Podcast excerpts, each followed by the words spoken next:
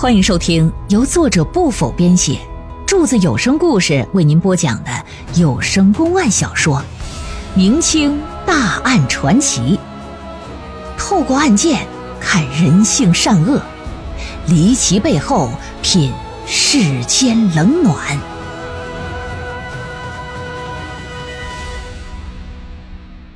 彭公案之石灰杀人第四回。仵作这么一解释，大人说说的不错。孙德兴死于的石灰岩死法，正是由沉河演化而来呀。此手段呢，是先往水缸或者是水桶之内注水，之后放入生石灰，搅拌均匀，把被杀之人捆绑住，把头部啊按在石灰水里淹泡。此行为呢？有名叫什么呀？叫游湖。被杀之人在极短的时间之内就会死，死了之后用清水把尸体的各处冲洗干净。尸体除了脸色会有些黄白之外，身体上看不出任何的伤。虽然按到的头部会有从鼻子、眼睛里边流出鲜血，但血遇到石灰，这玩意儿就凝固了。而凝固的血最终会被石灰给稀释，一点痕迹都没有。死于此法呀，常规验尸你肯定啥也验不出来，唯有一招，什么招？把脑袋劈开，这才能真正的判断死因呐。为了验证这孙德兴究竟是否是死于石灰淹死法，仵作就找来奔凿斧具来了。金刚五四的，什么锤子、镊子、蝎子、斧子、刨子、奔子、砸子的，都往上招呼吧，把脑袋就给撬开。结果发现脑壳之中有大量的石灰残渣，这无疑证明啊，彭玉林的判断是正确的。说彭大人呐，都说您断案如神，今日一见，果然是名不虚传。吾等真是佩服的五五体投地呀！哎。接触案件多了，自然就会遇到各类各样的杀人手段。本官之所以会知道此杀人方法，这还要追忆到当年平定太平天国之乱呢。那些造反的贼寇，杀人手段极其残忍，当时可没少用这方法祸害那些忠臣良将啊。这。彭玉林一回想起当初洪秀全他们那帮人的所作所为，仍然是气满胸怀、余恨未消的。安庆知府就说：“说彭大人，那您看接下来这案子咱如何处理呢？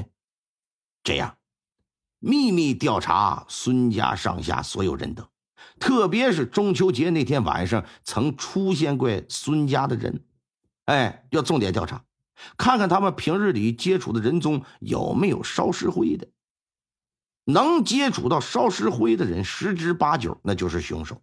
注意啊，一定别打草惊蛇，以免让凶犯潜逃。安庆知府一听，赶紧吧，派出人手去了，按照老爷吩咐，对中秋节当天出入过孙家的人就展开秘密调查。两天之后。在安庆府衙，彭玉林彭大人升堂办案。来呀，把那刘玉田、王永强带上堂来。四个衙役带着俩人上了大堂，俩人往地上一跪，说：“拜见青天大老爷。”彭玉林呢，心说：“你少给我来这好话。”把脸一板，说：“知道为啥叫你俩来不？”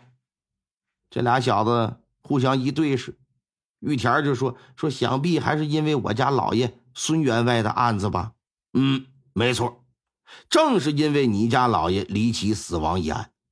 说说吧，中秋节那天你们在你老爷家不光吃的月饼啊，造的酒菜吧，还做了什么了？”这王永强就一脸的不耐烦：“大人。” 这事儿我们二人先前跟县衙里都交代过了，在这府衙也说过，不是一回两回了，都已经记录在案了嘛。您想了解，你看过去的卷宗就行了呗。你何必的？让你说你就说，大胆刁民！怎么这么多废话呀？本官告诉你二人，今日倘若不如实交代，定不会有好下场。刘玉天一瞅这大人的脸色，说：“大人，大人息怒啊！小小人来说，那日啊是中秋佳节，我家老爷宅心仁厚，给家中仆人放了假了，我家夫人也不在家。”于是我和王先生啊，就到老爷家里和老爷一起开怀畅饮，共度中秋佳节嘛。当晚呢，喝了不少，也聊了很多。聊到最后，少爷宝来，我家老爷喝多了，嗯，就说呀想看儿子，我就去叫少爷宝来去。之后把少爷叫回来，我和王先生就离开了，就这么个事儿。那你二人离开之后？可去了哪里？我二人离开之后，意犹未尽呢，就决定到王先生家里再喝几杯。百味楼账房先生吴春华和王先生也是邻居，也是好友，也喜欢喝酒。我俩喝觉得无聊，哎，就也邀请上吴先生一起过来喝了两盅。当日在王先生家，我仨呀又喝了将近三坛酒吧，最终都喝醉了，不省人事了。直到第二天这才醒过来，所以说那晚我们仨一直都在一块儿。这一点，那吴春华吴先生可以作证啊。好，给我传吴春华。不大一会儿，啊，这证人就被带上大堂了。说小民吴春华拜见大人。我来问你，中秋之夜，刘王二人叫你到家中喝酒，直至喝醉。并且一起在王家过夜，可否属实啊？呃呃，属实，呃，确实属实。那晚我仨喝了很多，都喝醉了。哦，这刘玉田一看，往上一拱手，说：“大人呢，怀疑我和王先生，这很正常。毕竟那晚我俩呀，曾和老爷一起喝过酒，聊过天可是仔细想来便知啊，我俩绝无可能伤害我家老爷，特别是我，我家老爷在我这如同再生父母，若不是当年他把我收留，我可能早在路上冻死了，绝没有今天。这些年来呀，我们不仅相处的情同父子，啊，关系也非常融洽，也从来没红过脸，没有任何的矛盾。这一点，大人你可以到店里，你随便找个伙计去问。他们都最清楚！我对我家老爷那感激都来不及，我为什么要害他？这说不通啊！大人呐，你可得明鉴呐！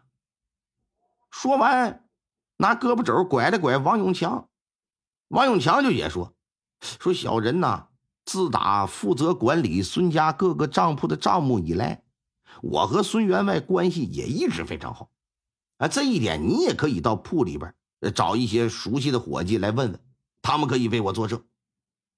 另外呢，那晚少爷孙宝来和孙员外啊是同床过夜。孙少爷虽说是个孩子，但也九岁，也知好歹吧。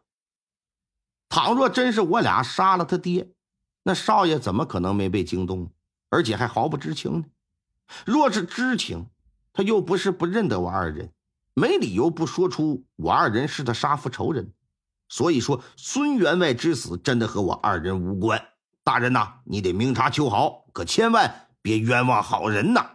俩人都说的是情真意切，头头是道。彭大人呢，冷哼一声，也没搭理他。看着那吴春华，就接着问：“说吴春华，那晚你们三人喝酒，你说你们都喝醉了，你怎么能证明你们都喝醉了，而不是只有你一个人喝醉了呢？”呃，这个，呃，这个小人无法证明。但是先前玉田和永强俩人已经喝了很多，我仨在一块又喝了不少，醉酒的状态是一样的。这一点小人可以分辨出来。另外就是第二天早上我醒来的时候，他俩就在我的身旁啊，所以我认为他们二人没有作案时间。此言差矣呀！看似醉酒，未必就是真的醉了。你醉了也不代表他们也跟着醉了。如果他们是装醉，你是真醉了，那么在你醉倒之后，他二人离开住所到孙家作案之后再回去，假装和你一同醒来，让你认为他俩昨夜晚间一直都在，其目的就是想让你成为他们不在场的证人。你敢说没有这个可能吗？呃，这个，呃呃，确确实存在这种可能，大人。这也仅仅是可能嘛，这没有什么真凭实据吧？哼哼，刘玉田，你和王永强醉了，又有什么真凭实据能够证明呢？倘若那晚你们从晚喝到早，亦或者是吴春华那晚没有喝醉是正常状态，从晚到早一直未睡，一直在你们二人的身旁，一直在视线范围之内，那么他说的话自然可信。但事实情况呢？他自己醉了，一直到第二天早上才醒。在他睡觉的过程之中发生了什么，他根本不清楚，所以他的话不足为信，也不能当做你二人没有作案时间的证据。哼，老爷，那也不能就证明是我俩干的吧？但是到目前为止，你二人的嫌疑最大。不是，老爷，草民斗胆，不敢认同大人的观点呢。那晚在我老爷家中，除了老爷和少爷，还有老杨和小六子两个仆人也在。他们对家里的情况要比我俩更了解吧？如果说作案，那他们要比我们更容易下手，而且有更充沛的时间去干呢。难道说他们的嫌疑不比我俩大吗？哼，仆人，什么老杨和小六子，是吧？在孙家的时间。均比你在孙家的时间要差得多。如果他们想害孙德兴，他们是不是有非常多的机会？而且他们完全可以假装在中秋节那天回家，然后再悄然潜回去动手。所以说，如果是他们，他们完全没有必要留在孙家当天不走，去招惹嫌疑。另外，通过本官调查，此二人没有任何作案动机，但你们二人。可就不同了，你替孙德兴经营孙家所有店铺生意，王永强统管所有店铺账目。如果将孙德兴害死，那就意味着届时孙家就只剩下了钱氏和一小儿童，孤儿寡母根本不可能去经营生意，那他们就只能去依靠你们二人，你们自然也就有机可趁，甚至说霸占孙家产业。哎，大人呐，大人，我冤呐！我真的没有杀害我家老爷呀。呃，孙员外明明就死于疾疾病突发，那尸检早已经没有什么外伤，都已证明了，为什么还往我们脑袋上赖呀？大人，你你这不是冤枉吗？你俩先不要着急说冤，本官不会冤枉任何人。本官也知道，现在让你们承认是杀人凶手。你们断然是不肯交代。刚刚提到验尸，那么好，这正是本官接下来要说的。从表明来看，孙德兴的尸体没有任何外伤，只是脸色不正常。在这种情况之下，查不出凶手，只能定义为是发病暴毙。但是通过解剖他的头颅。